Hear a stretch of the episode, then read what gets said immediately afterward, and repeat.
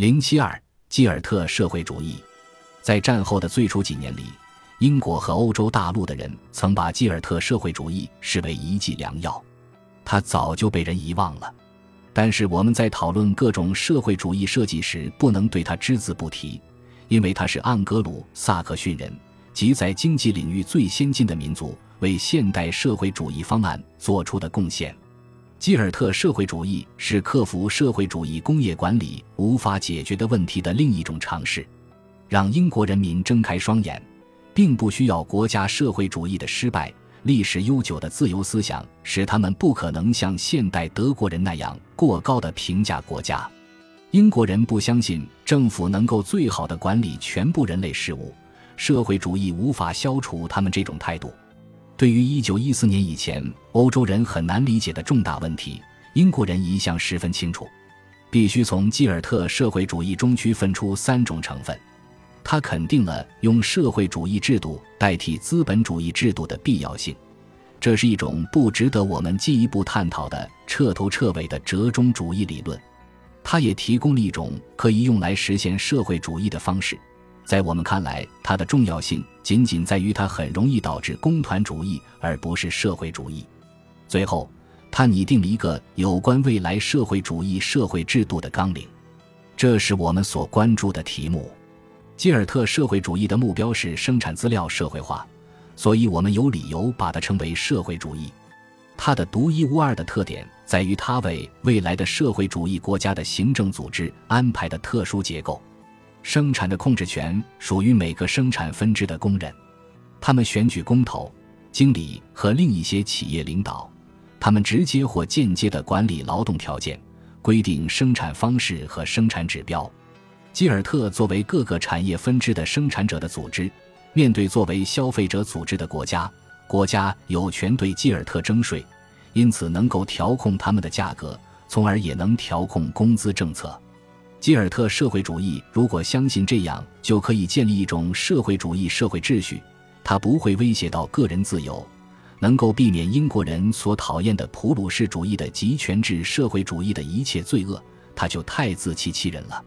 即使在基尔特社会主义制度下，生产的全部控制权也属于国家。只有国家在规定生产目标，决定为达到这些目标必须做些什么。国家通过税收政策，直接或间接地决定着劳动条件，把资本和劳动从产业的一个分支转移到另一个分支，作为中介力量，在各个基尔特之间以及在生产者和消费者之间进行协调，并采取行动。交给国家的这些任务是唯一重要的任务，它们构成了经济控制权的本质。留给各个基尔特组织及其内部的地方工会和各个企业所做的事情，仅仅是执行国家为他们指定的工作。这整个体系要把英国国家的宪政体制转移到经济领域，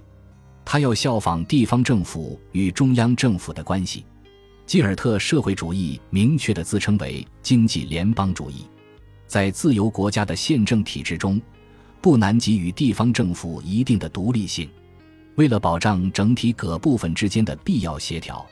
只要规定各辖区依法管理他的事务就够了。但是在生产领域，这是远远不够的。社会不能把生产交给每个生产分支的工人，由他们去决定劳动力的数量和素质，以及如何运用物质生产资料。假如一个基尔特组织的工人干活不卖力或大手大脚地使用生产资料，这不但会影响到他们自己，也会影响到整个社会。因此，得到授权管理生产的国家不可能不插手干预基尔特的内部事务，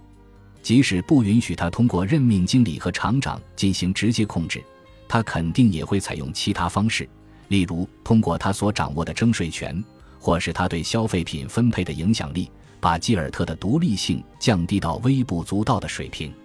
工人最痛恨的人是每日每时同工人接触或领导和监督其劳动的工头。十分幼稚的看待工人感情的社会改革家，也许相信可以用工人自己选出的值得信任的人去代替换这些部门。这尚未达到无政府主义者的荒谬程度。他们认为每个人无需强制就会遵守共同生活不可缺少的规则，但也好不到哪里去。社会生产是个统一体，每个部分要准确地履行它在整体架构内的职责，不能把它交给各个部分去任意决定整体计划。假如自由选举出来的工头在其监督工作中没有付出跟不是工人选举的工头同样的热忱和精力，劳动生产力就会下降。可见，基尔特社会主义并没有克服建立社会主义社会秩序的道路上的任何困难。他用工业自治的口号取代了让英国人听着刺耳的国有化，使其更容易被英国精神所接受。但从本质上说，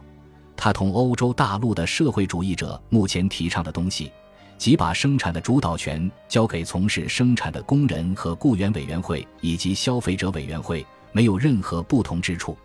我们早就知道，这不会使我们更接近于解决社会主义的问题。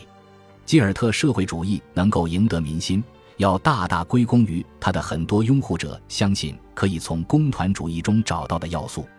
按照其真正的代表人物的理解。基尔特社会主义当然不是工团主义，但是他用来达到目标的方式却很容易导致工团主义。假如他首先在各生产分支建立起全国性的基尔特组织，他们必须在一个资本主义的体系内运行，这将意味着每一个工业分支的工团主义化。在这里，就像在任何地方一样，看似通往社会主义的道路。其实很容易被证明是一条通向工团主义的道路。